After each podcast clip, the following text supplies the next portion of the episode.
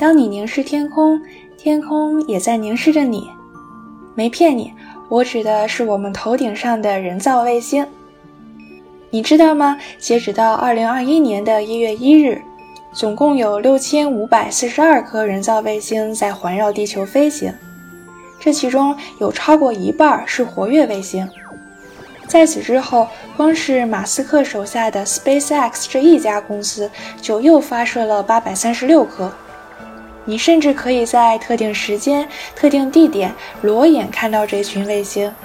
它们就像一列灯火通明的火车。正缓缓穿过漆黑的夜空。不过，SpaceX 的雄心可不止如此，他们想要部署的是一个拥有四万两千颗卫星的庞大网络。与此同时，电商巨头亚马逊也不想输，他也早已向美国联邦通信委员会提交了在二零二二年年底发射和运行两颗原型卫星的请求。说回卫星本身，我想你可能并不清楚，卫星究竟有多大、多重？它是全年无休，还是有劳有逸？它所居住的外太空是一派万籁俱寂，还是潜藏危机？俯瞰地球的过程中，他又究竟捕捉到了哪些秘密？本期嘉宾是一位投身卫星经济的创业者，他叫曹德志，来自清华大学工程物理系。他和他师兄共同创立了一家名叫“星测未来”的卫星科技公司。他说：“如果太空是一片黑暗的海洋，那星测未来提供的技术方案，就是为天文学家还有行星勘探公司提供了一只手电和一双眼睛。”今天咱们将和他一起飞往外太空，了解卫星的生命轨迹。希望一路天气晴朗，也祝你观测愉快。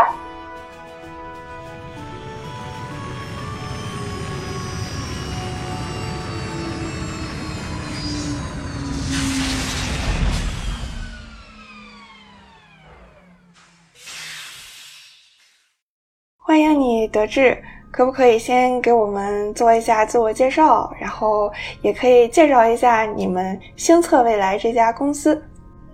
嗯，好的，那个谢谢可心。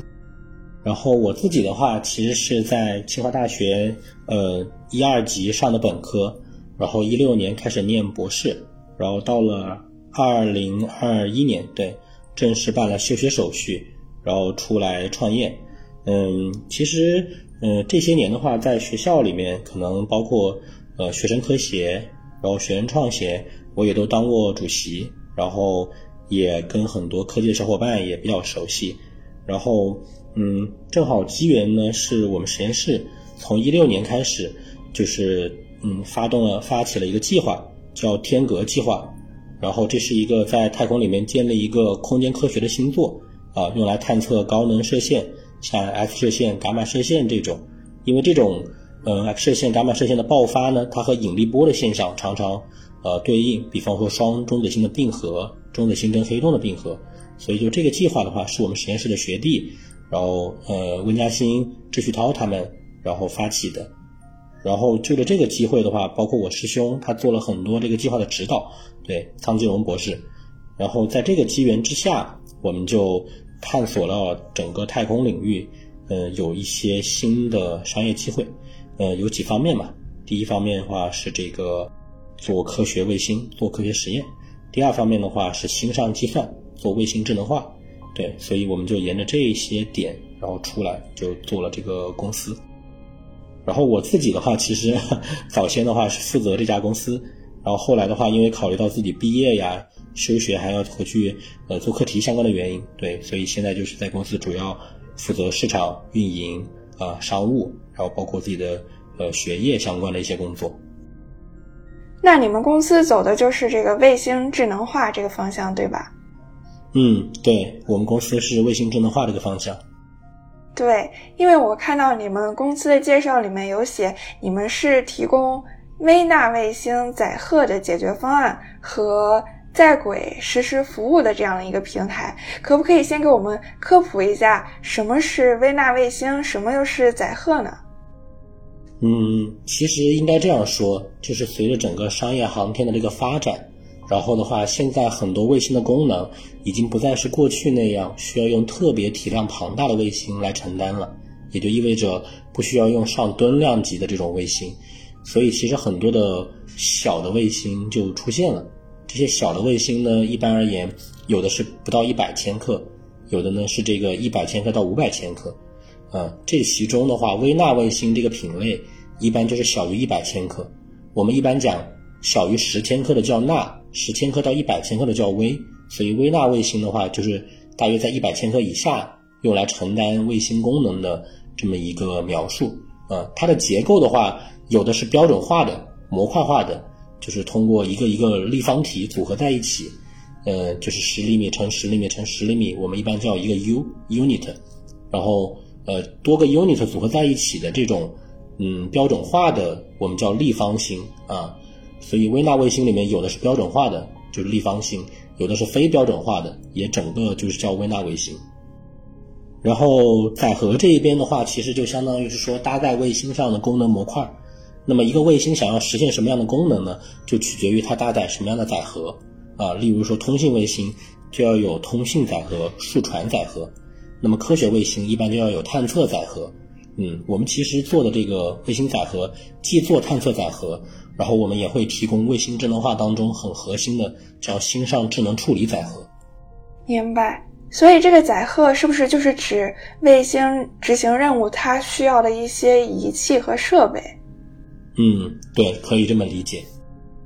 嗯，你刚刚讲到这个微纳卫星大概是十到一百千克的卫星，这个对我来说，我感觉也已经很大了。没想到常规的卫星是像你说的，是那种吨位来计算的，这个还是嗯，挺开拓我眼界的。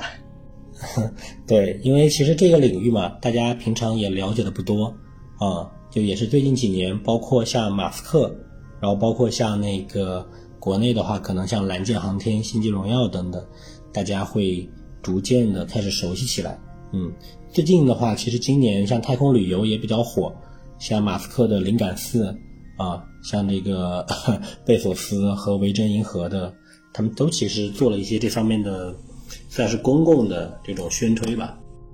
嗯，哎，那你们究竟是给卫星装了什么机关呀？是可以用来采集和处理数据的？一些功能吗？对，是这样的。通常一般意义上的话，一个卫星它有很多的系统啊，有的像这种热热控制啊、姿态，然后有的是做电源管理，就是一个卫星也都是这种呃不同的系统组成的。那么我们核心的话就在于，嗯，提供了卫星的这种数据的采集、数据处理的这种解决方案啊。核心产品是一个硬件，是一个载荷。硬件当中搭载了我们的软件，搭载了我们的算法，那么它是一个功能完备的一个载荷体。但是呢，它也可以成为一个解决方案，也就意味着对于卫星整个很多的功能，我们都可以通过计算来实现啊，去接管它的一部分运维呀、在轨监测呀等等。甚至说，对于客户来讲，我还可以做的更多一点，我可以把包括地面的调试、发射、交付，还有就是发射等等，都给它同样的给它包进去。提供一个解决方案的模式。对，哎，其实现在有很多东西都在走向智能化，无论是我们身边的家电呀，还是汽车呀这样的东西。那你觉得给卫星智能化，它是一个很特殊的事情吗？还是其实和 刚刚讲到的那些有类似之处？对，就是或者是这个过程中有没有一些比较特殊的一些难点？呃，其实可是你这个问题也问的很好。对，但我我想我的回答可能也是那种，就是 比较面面俱到俱到的。它既有它的特殊性，也有它的普遍性。普遍性的话，我打个比方吧，就像手机，手机最开始的时候是大哥大，对吧？那么它是一个大的盒子，后来的话变成诺基亚了，说明通过工业化的进程，把它整个器件做小了，成本降低了，所以它能够浓缩到一个手手掌里能够握住的一个装置，就像诺基亚。后面的话变成了 iPhone，就是因为它的算力增强了，它的整个网络通信、整个应用生态变丰富了，所以它变成了一个智能化的设备，叫智能终端。那么其实卫星和它也有相似之处，随着成本的降低、性能的提高，它也是在一个不断的去变成一个小体量，但是又是一个高性能的这样一个产品。同时，由于它网络和应用生态的丰富，未来我们也会期待有智能卫星的这种出现。那么，这个我理解是它普遍的一个进化路程。但特殊性也也有啊，就是毕竟这是一个在太空里的一个设备，那么它是一个要经受高温低温的转换，要经受真空的这么一个挑战，甚至还有严苛的太空辐照的环境。所以它这个设备的特殊性就在于，地面上通常的那些呃普适性的器件不是很容易在太空里面能工作，所以它要有丰富的航天工程化的经验和对这种恶劣环境的充分的科学的了解。才能够说完成，嗯，怎么把这个产品做的可靠，同时又能高效的去运行。嗯，明白，就是说这个卫星它从地面发射到在轨运运行，其实会经历非常多千变万化的这样的物理条件，然后这些是你们在设计的时候都需要考虑到的。对，没错，这个的话也是 壁垒之一。对，就是对于我们来说是。呃，核心的一些掌握了怎么样把这个事情做好，同时也能做得比别人更加出色的这么一个过程。然后我发现，对你们公司是叫星测未来。其实我之前很想问为什么叫这个名字，但后来我了解了一些你们公司这个技术方向之后，我就在想，这个测是不是指通过卫星收集和处理这些数据，然后它可以监测到地面上的。某一项指标，然后这个指标可能是，嗯，来自各个领域的，不论是什么通讯呀，还是军事呀，还是金融呀，还是气象，所以你们也是可以服务到很多很多不同的领域，为他们去提供一些这样的信息，是吗？对，然后我觉得其实可惜你理解的大半是对的。我们早先的话，其实用新测这个名字，就更多的还是看重它能做。广阔天地的数据采集啊，无论是对太空做天文探测，然后还是对地球做遥感观测，那么它可能都来源于“测”这样一个字。又因为我们做的是在天上的，所以就可能用“星测”这个呃来代表我们去收集太空和地面的这种数据，以及对它进行处理的这么一个呃总的概括啊。然后整个名字就叫“星测未来”。我们希望不仅是能测量这些，还能够。去探测和揭示我们下一步应该做什么，所以也把未来放进去了，全名就叫星测未来了。明白。哎，那你觉得你们的技术优势是什么呀？对，刚刚其实也谈到了一部分，就是对于这种怎么样通过呃对航天可靠性的认识，因为我们自己是工程物理系，是中国最好的核科学和技术的院系，对，所以的话。嗯，这样一种科学的工程化的理解，能帮助我们把地面的这个设备往太空里面做的时候，拥有就是比较可靠的整个体系支撑啊。然后我们做的东西都是能够在太空里就是比较良好工作的，低的这个成本，相对于航天来说低的这个成本，高的性价比，然后高的高的这个性能，对，然后这些是我们核心的优势。同时呢，我们的优势还有一个叫全流程。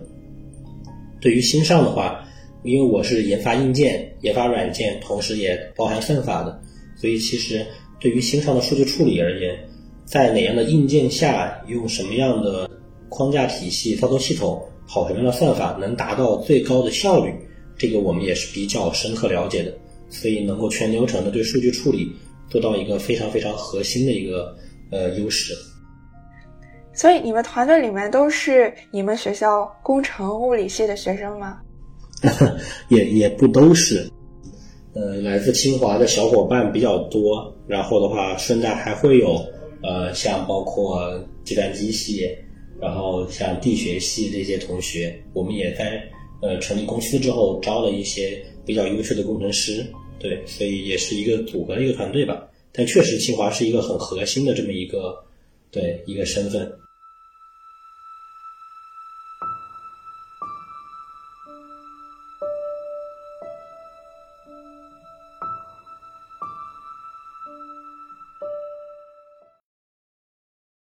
那接下来我想，嗯，和你聊一聊，就是星测未来它的一些应用场景。嗯，我读了一些你之前的采访，然后你有提到你们很多目前的这样一些商业场景，其实是和投资人见面时候聊出来的，是吗？嗯，对，其实我觉得这也是一个不断学习的过程吧。就是我们早先的话，其实对于呃太空实验这一块会更熟悉，因为毕竟最早天格计划这也是跟太空实验是相关的啊。然后的话，后续的话，其实我们去调研啊，包括去认真的深入去分析这个领域的动态，就是抓住了太空实验当中最最核心的一块，就是计算能力的提升。对，然后这个我觉得是一个非常非常重要的点。那么我们就沿着这个点，然后来做了一些商业化的尝试。因为让所有的卫星变得更加智能，以及基于这个智能的卫星去开展一些应用，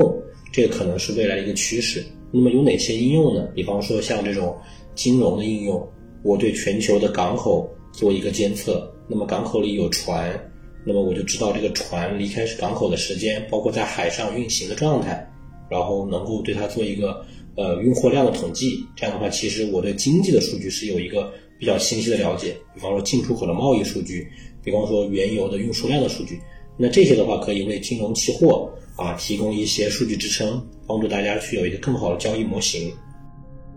那还有什么其他的场景吗？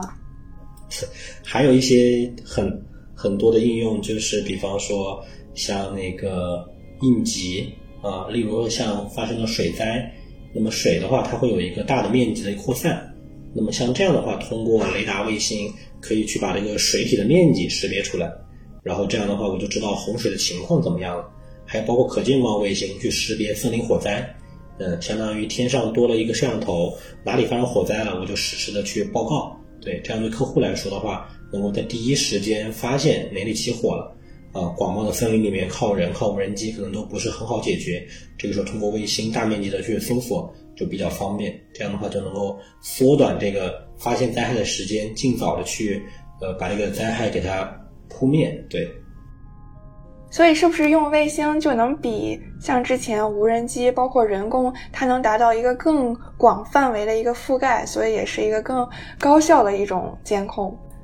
嗯，对，是这样的。卫星的特点就是大范围。然后我看你之前还说，嗯，有的时候找投资人，然后投资人会说，哎，你们应该去找国家航天国防部门这种。就是很多人可能印象里面觉得卫星这个东西就一定是和航空航天有关，然后离我们遥不可及。但其实我们生活中的很多方方面面，其实都和卫星技术有关，对吧？你可以和我们科普一下，哪我们生活中哪一些事情其实是要依赖于这个卫星技术的，只不过我们平时并没有察觉到。其实有很多了。首先的话，大家最熟悉的就是像导航啊，导航定位。比方说，大家手机里面有地图，不论是高德还是百度，它都是依赖于像卫星定位，然后来提供大家的这个实时的位置啊。然后的话，这个芯片是嵌入在大家手机里的。然后一般像地图的软件，它会调用调用你的这个无线网络的连接和调用你的这个呃像北斗或者 GPS 的芯片来给你出你一个精确的位置。这个大家平常会接触的比较多一点。然后稍微少一点的话，就是像卫星电视啊。以前的话，像农村里面，大家会常常讲搭一个大锅啊，这个锅就是接收卫星电视，然后相当于是说你看电视不是走的。有线的这种光纤啊，或者是这种电话线，对，它是通过这种卫星直接给你发到这个卫星接收站、接收机上，然后你就相当于直接看了这个视频，这也是一类。然后还有一类的话，就是像卫星提供的这些呃地图、遥感数据啊。平常的话，像我们呃去做一些这种资源的普查，然后像定期的去了解啊哪些森林地区是有覆盖的。然后哪些地区的河坡、湖泊、河流，它们的分布怎么样？这种的话是通过这种卫星的数据来做的这种支撑，相当于旅游的这个层面，它也会有一些信息的这个接触。然后还有的话，就可能像大家平常呃新闻里啊经常会看到的，就是科学类的这种呃前沿进展，然后去探测月球啊，包括去了解火星啊这种，大家平常会关注的一些新闻。然后当中也出现了很多用卫星去做的事情，对，反正种种的话和我们生活比较相关的，就是遥感啊、导航啊、通信啊都比较多。然后只是因为它是基础设施骨干网络的一部分，所以平常其实会很难在明面上见到。但是包括像手机啊，包括像很多图像的数据，然后包括像很多通信的网络，都是融入了这个卫星的作用。对，确实大家平常感受不会那么明显。哎，是不是还有卫星互联网？就是它可以和地面的这种五 G 通信做到一个互补和融合，这是不是另外的一个应用？呃，其实，呃，今年的四月份，那个国家的新网公司成立了。对，最近我们也在看看能不能和他们积极的交流。其实新网公司主要承担的就是卫星互联网的运营，也是国家希望可能在地面互联网体系以外。把天上的这个卫星作为一个骨干的网络啊进行建设，并且接入到地面的网络。那么通过卫星互联网的话，它能解决几个问题。第一是偏远地区的信号接入啊。首先你看，比方说我们自己在偏远地区啊，国内的话可能好一点，村村通工程是保证有网的。但是你一旦像出国，像去“一带一路”的沿线国家，像在海上。像去像亚非拉地区去做基建的时候，其实当地的这个网络建设是没有那么发达的。那么很多时候的话，可能呃就还需要借助一些其他的辅助手段来完成通信啊。尤其是像在海上的话，有很多这个数据都要走海事卫星，所以中国建立自己的卫星互联网，也是说可能我们将来有很多海外的业务、海外的工程需要建设的时候，需要借助一个网络来进行连接。啊，甚至包括海外的像资产的保护等等这些运维，都可能会用到卫星互联网。对，第二个的话，它还是具有一些这种，呃，就是时延上面的优势。就是地面的话，像跨海跨洋的这种通信，那么它可能走海底光缆、海底光纤，时间会比较长。那么可能通过卫星互联网的话，它通过星间的激光通信啊，然后能够达到一个比较快、比较高效的这么一个方式。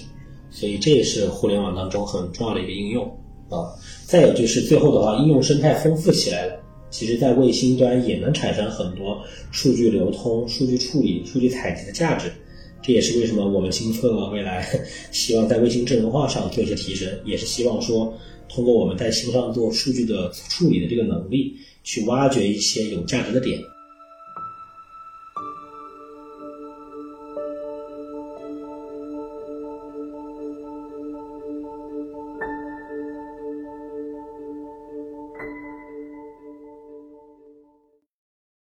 我们刚刚提到，现在卫星变得越来越小了，然后越来越轻量了，所以说明他们可以，呃，以更低的成本，然后发射到太空，完成很复杂的空间任务。那除了变得越来越小，我想知道卫星研发目前还有哪些趋势？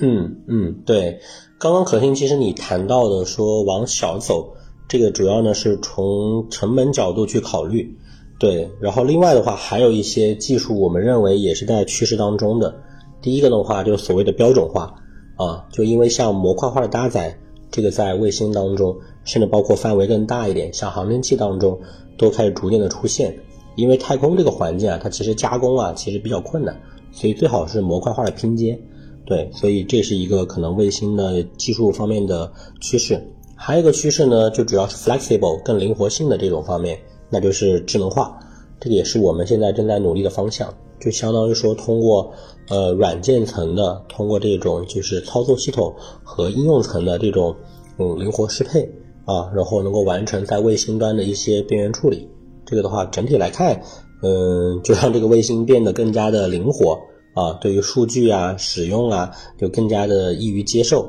所以这可能它也是它的一个新趋势。哎，那这么听起来，感觉卫星有点像积木一样，可以模块化，然后可以把很多不同的功能拼装、组建在一起，然后甚至可以复用不同其他卫星的一些功能，是这样吗？对，是这样的。其实有的人也在探索关于太空工业的一些路径嘛。其实刚刚讲到的模块化拼接也是路径之一，就是说我怎么样在太空里面进行大规模的空间结构的建造。对这个，其实国家国内啊、国外也都有，呃，商业公司也都有，就是国企这样的角色在探索。对，其实可能说卫星这一块的话，会呃更容易更容易去构想，因为它毕竟是一个太空的典型产品。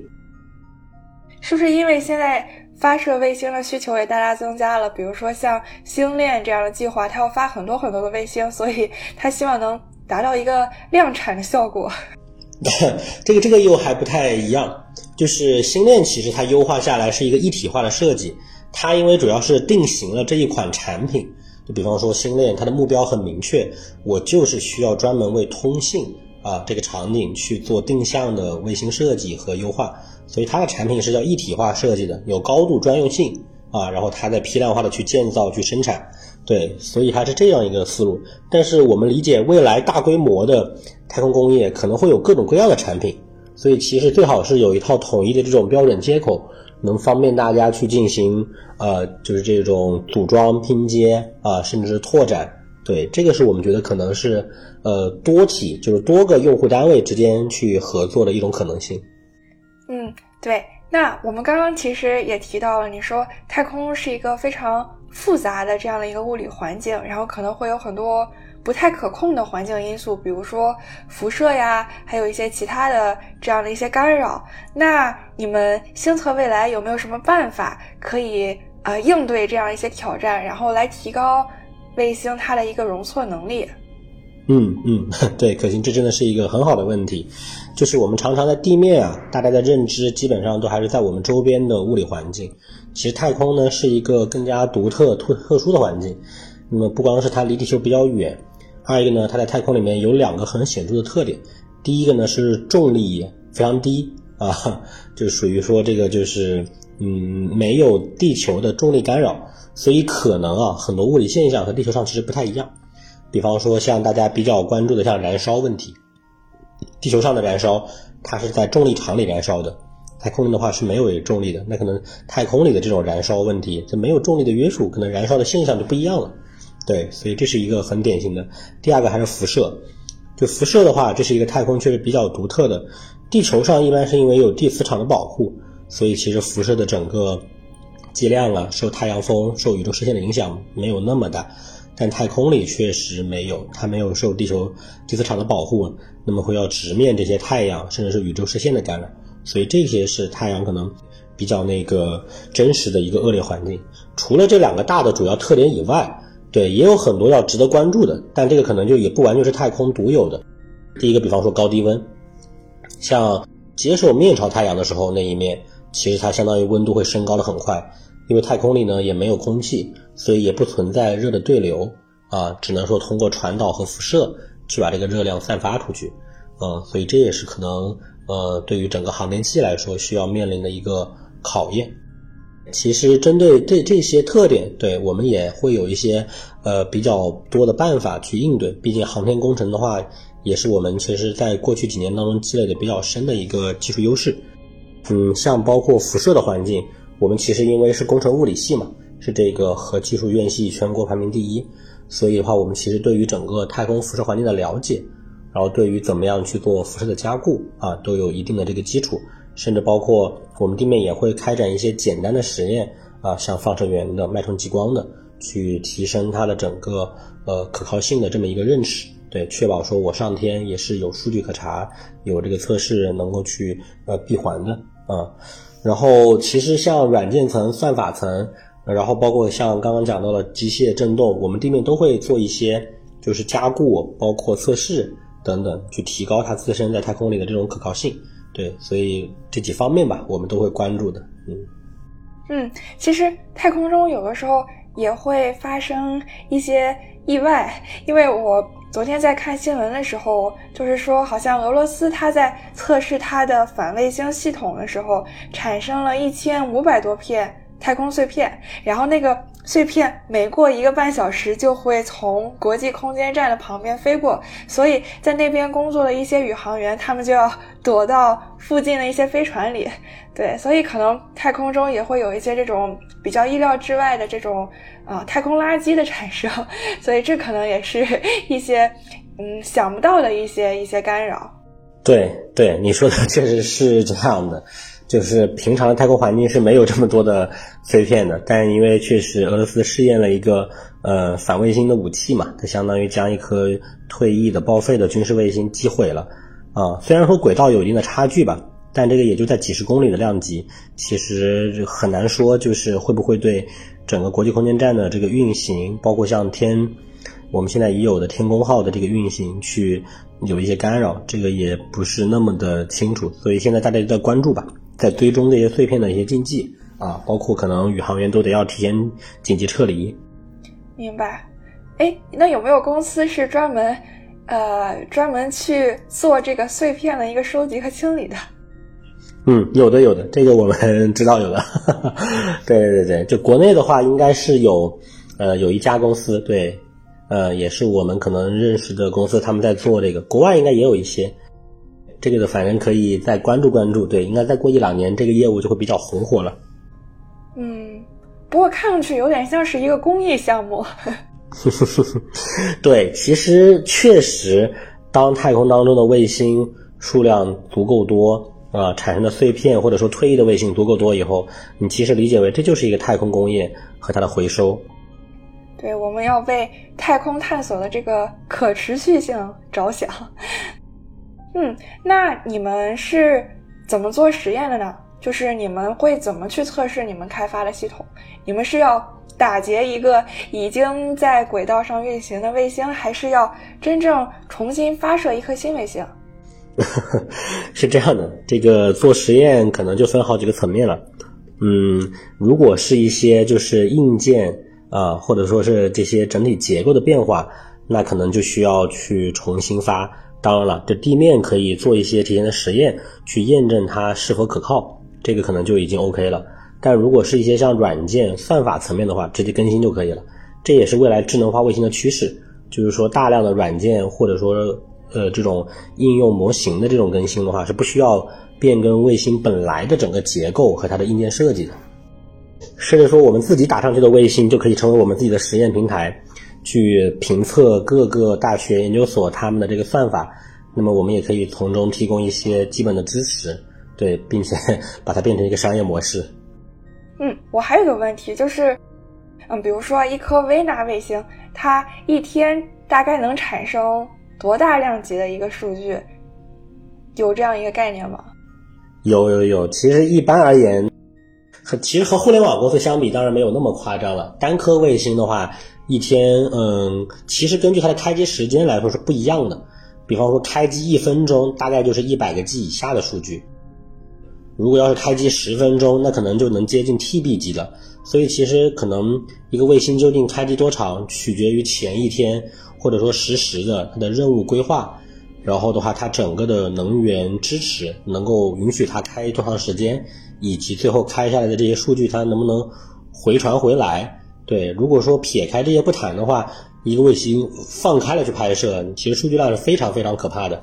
我们大概知道，像像国内某个我们的头部的合作伙伴，他们五分钟大概能拍两百四十个 G 大 B 的数据，这是非常大的一个数据量了。就如果按这个比例来算的话，一小时乘以十二倍，就大约在三 T 左右。所以一小时三到四 T，一天下来的话，可能也就五六十 T 了。这个其实数据量是非常。非常非常大的，对，但因为受限于卫星本身能源，包括提前的任务规划，其实不会拍这么多，嗯，所以才会出现智能化的这个需求。因为在有限的能源下，你又不能让卫星无限的开机，所以势必涉及到呃数据的压缩、处理，然后甚至是某些呃这种就是任务规划以后，在专门的区域进行定点观测，然后去获取最有价值、最有意义的数据。明白明白，哎，就是这个开机时间其实也可以智能化。没错，是的，它可以自主的根据卫星所在的这个轨道位置，然后以及下面的这个临近区域去做一个定时开机啊，定时拍摄。哦，原来卫星是可以下班的，我还以为它要它要二十四小时在岗。对，这个其实是就是，呃，理论上的话，这个取决于它的能源有多少。啊，当然了，就某些这个体就体制内和敏感相关的一些卫星，确实是要求全天候开机的。但这个就 对这个就不属于我们这个交流的范围了。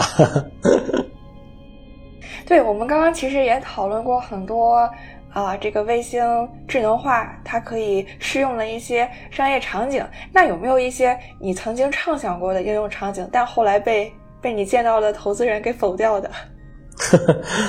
我觉得其实被投资人拒绝是经常的，对，因为大家都会觉得这些事情它不是，呃，很容易就做到。我们觉得卫星其实未来啊，除了面向政府、面向军队、面向这个企业以外，面向个人应该有很大的一个业务量。但这个呢，确实大家还没有见到这个市场的爆发，所以也不能妄下结论说它一定能不能行啊。所以我其实原来也开脑洞说，像卫星的这种养宠物。对吧？它可以去跟踪大型动物的这个，对吧？比方说非洲的看角马啊，看这种象群，它因为超精细的这种分辨的话，其实是能把这些动物啊去捕捉并且区分出来的。但这种的话，就怎么说呢？就纯属于确实是在个人啊这种好玩层面的一些就是异想天开，对，所以也也只能说就是。通过这样的举例，只是给投资人证明说卫星能做这个是有潜力的，是有很广阔的对于物理跟踪、对于整个就是数据应用的这样一种潜力，或者说的更大一点叫数字地球的这种潜力。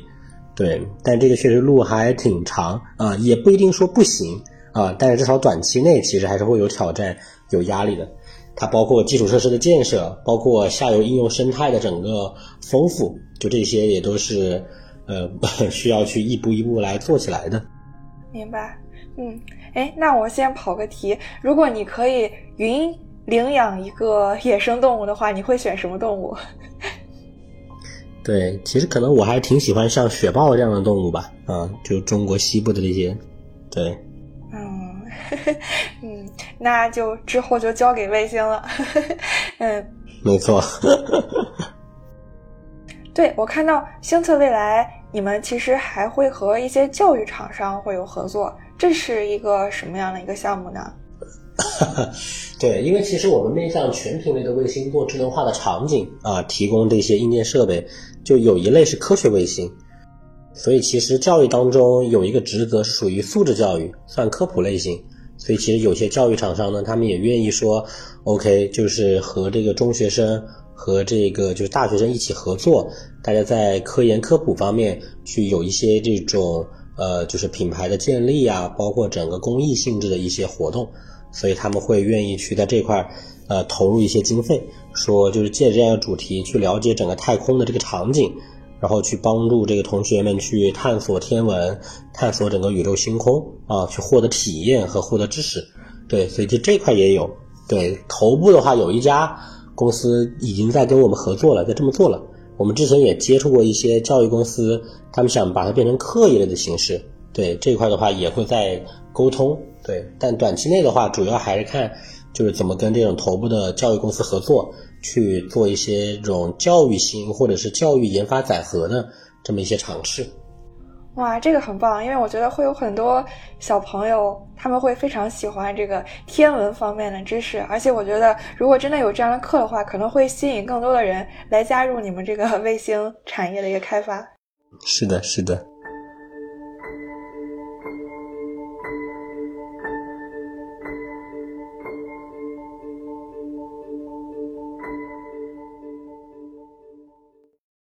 哎，那你们这也算是。啊，太空经济领域，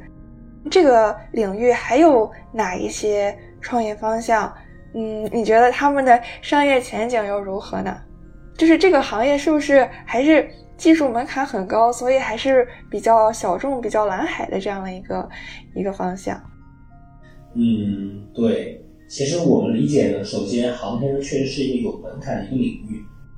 它确实拥有很多这种，就是需要去在技术层面做一些这种呃工程化的，包括去长期的建立体系的这么工作。所以的话，其实竞争者并没有那么多。嗯，尤其是现在，其实整个大国也也可能主要就是像中国、美国、俄国会大批量的去发射，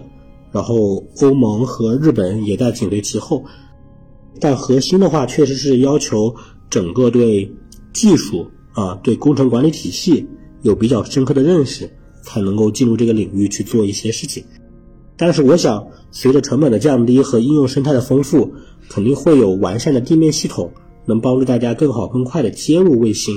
那这样的话，可能也能够把卫星的应用带给千家万户，带入我们每个人的生活。嗯，那除了你们这方向，哎，你你们专业有人在做其他这方向创业吗？呃，你是说我们其他的同行吗？还是说？对对对，就是他们做的可能不一定是这种，嗯，数据应用上，他们可能在在做其他的一些中游、上游、下游的这样的一些一些参与吧。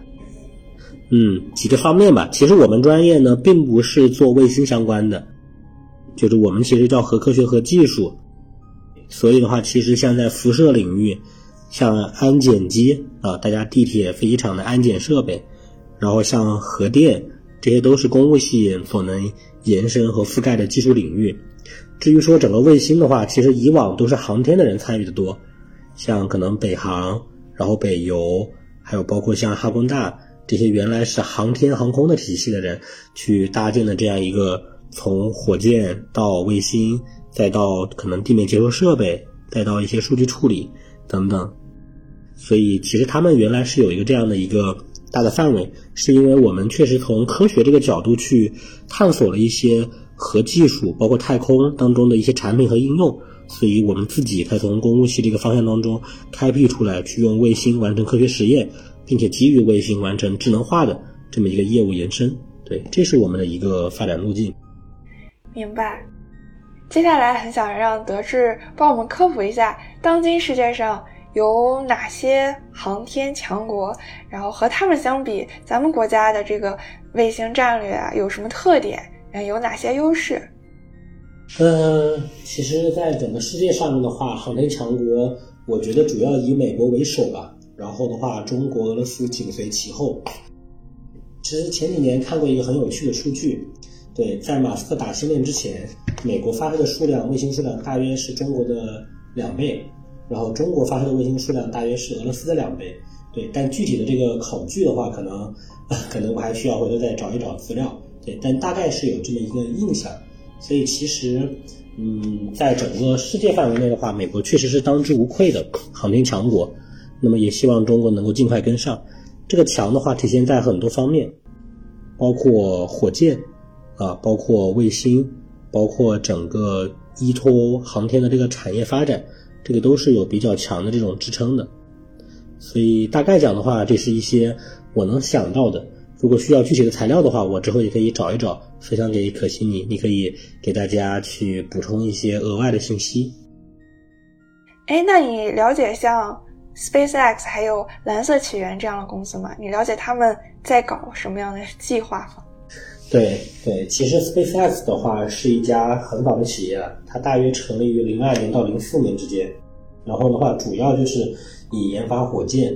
啊，研发商业火箭。他们的技术特点像包括可回收，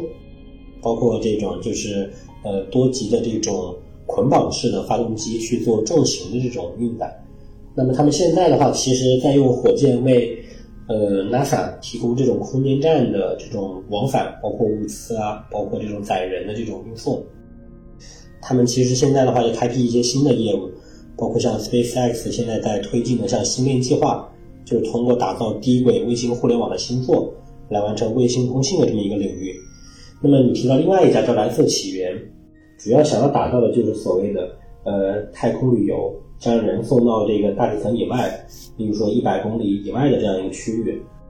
他们应该在今年都完成了这个成功的，呃，所谓叫私人化的发射，就是送这种平民，送这种就是通过商业的方式去完成人去太空旅行的这么一个壮举，所以也都是很大的突破。这个的话，其实国内现在也在有公司有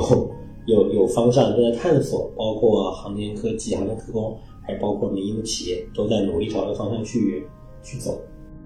我之前还看到你转发了一篇文章，是讲姚宋这个人，是吗？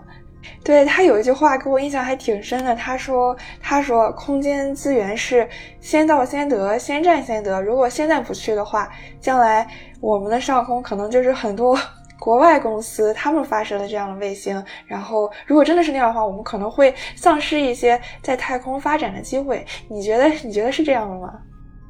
是我跟姚总之间其实姚总人其实挺熟的，然后姚总师兄的话是我们呃清华电子系一字班的师兄，他之前成功的创立了一家企业叫深电科技，是做这种 AI 芯片的。然后他创业那次成功以后，现在休息了几年，呃，然后现在就开始做第二家公司，就是一家火箭公司，叫东方空间。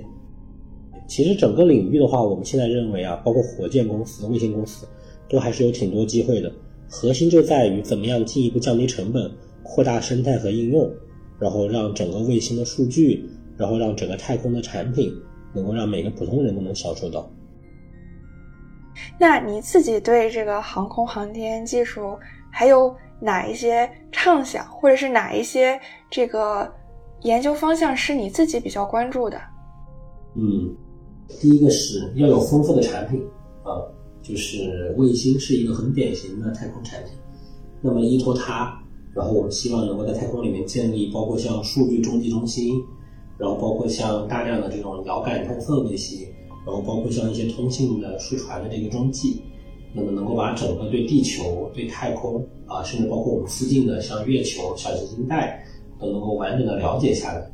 第二个呢，再是去想我们怎么样在太空里面建立一个基地啊，所谓的呃长时间的甚至是半永久的这种太空基地，能够让人开始逐步的从地球脱离母星的约束，然后去到太空，去到下一个星球。这些我觉得都是一些伟大的事业，对，甚至说未来在太空里面搭建一个工业体系，我们利用太空的资源、太空的能源，去完成一些熔炼，去完成一些设备制造，然后我觉得这些都是值得探索的方向。嗯，那就可以先通过星测未来，然后 呃观察探测好，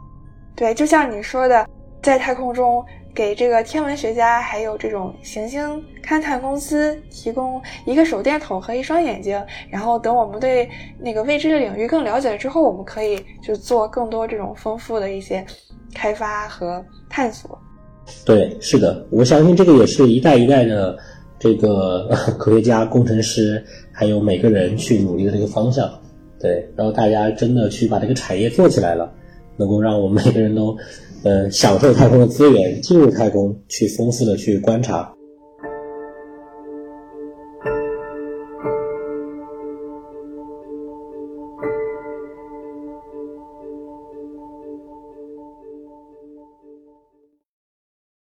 其实，整个对对于我们自己呃来做的这些事情的话，我觉得它是一个创业很好的一个示范，就是拥有先进的技术。找到了一个有价值提升的一个点，然后去以一个公司的方式去运行，然后让整个社会变得更加的好一点，或者说是技术先先进一点。对，但个人层面的话，我觉得就就创业这件事情本身而言，它是一个有挑战性的啊，也充满了激情，但又十分有压力的这么一个状态啊。所以其实，呃，我自己来选择做这个事情的时候，也是经过了充分的考虑的。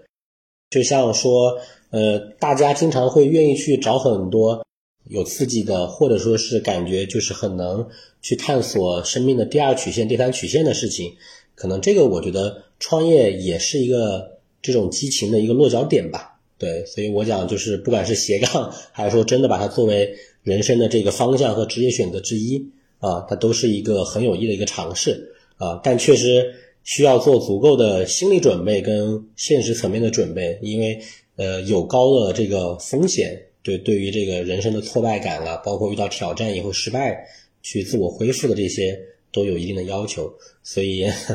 我觉得就就怎么讲呢？鼓励大家在年轻的时候做一些这种创业的尝试，但是呢，又不必纠结于创业的成或者败啊，努力的去做点事情。从生活啊，从斜杠的角度来说，都是一个。非常不错的一个经历啊！反正我最后就分享一点我的想法和看法吧。好，非常感谢德智今天和我讨论卫星这个话题，也希望星测未来有更大的未来。还记得我们刚刚在对话中提出的那个问题吗？卫星和互联网公司谁每天产生更多的数据？在这里，以全球访问量最大的谷歌举例，谷歌每天大概产生二十 PB 的数据，相当于两万 TB，也就是两千万 GB。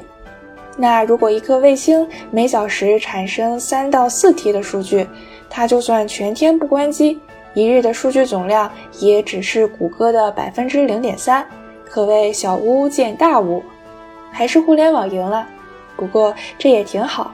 因为今天的这段电波不也正是通过互联网才到达你这里的吗？好啦，这就是本期节目。想要认识更多斜杠青年，欢迎你在小宇宙、喜马拉雅、苹果播客等平台订阅关注斜杠青年研究所，也欢迎你把这档节目推荐给你的朋友。如果你是来自苹果或喜马拉雅的听友，还想拜托你。给这个播客一个五星好评。